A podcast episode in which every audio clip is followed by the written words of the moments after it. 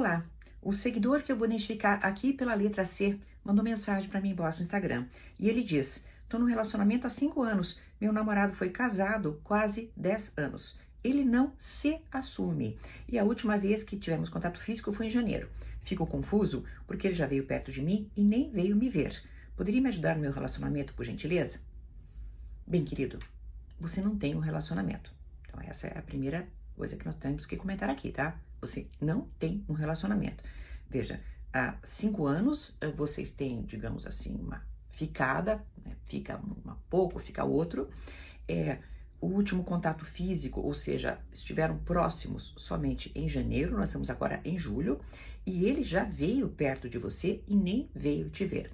Quando você coloque, coloca aqui, ele não se assume, eu, é claro, interpreto que é a questão da homossexualidade ou da bissexualidade dele, já que ele foi casado por 10 anos. É, isso é um fato que acaba acontecendo muitas vezes no universo homossexual e no bissexual. A pessoa não assume isso para a sociedade em geral.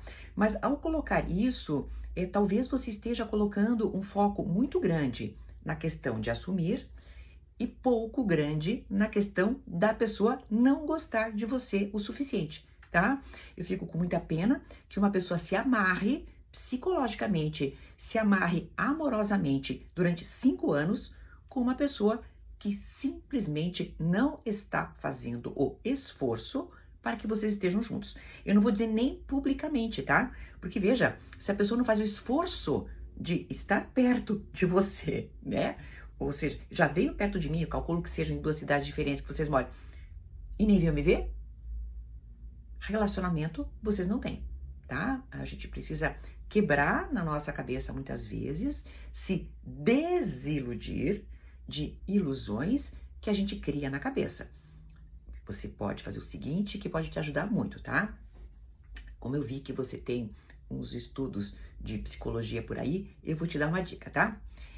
Dá uma olhada em cognição motivada ou pensamento motivado. O que, que quer dizer isso? Provavelmente você prestou atenção nos pequenos sinais que estavam lá que validavam a teoria desse cara gostar de você. Mas você não prestou atenção nos robustos sinais de que ele não está nem aí para você, entendeu? Então a gente, quando tem a cognição motivada, a gente tem uma tendência a prestar mais atenção naqueles sinais que validam a nossa teoria. Bota no papel. Sinais que validam minha teoria. Depois bota no papel, no outro lado. Sinais que não validam a minha teoria. Você vai ver que os sinais que não validam a tua teoria dele gostar de você são muito maiores. Desiluda-se, porque ele não está com você. Você não tem relacionamento.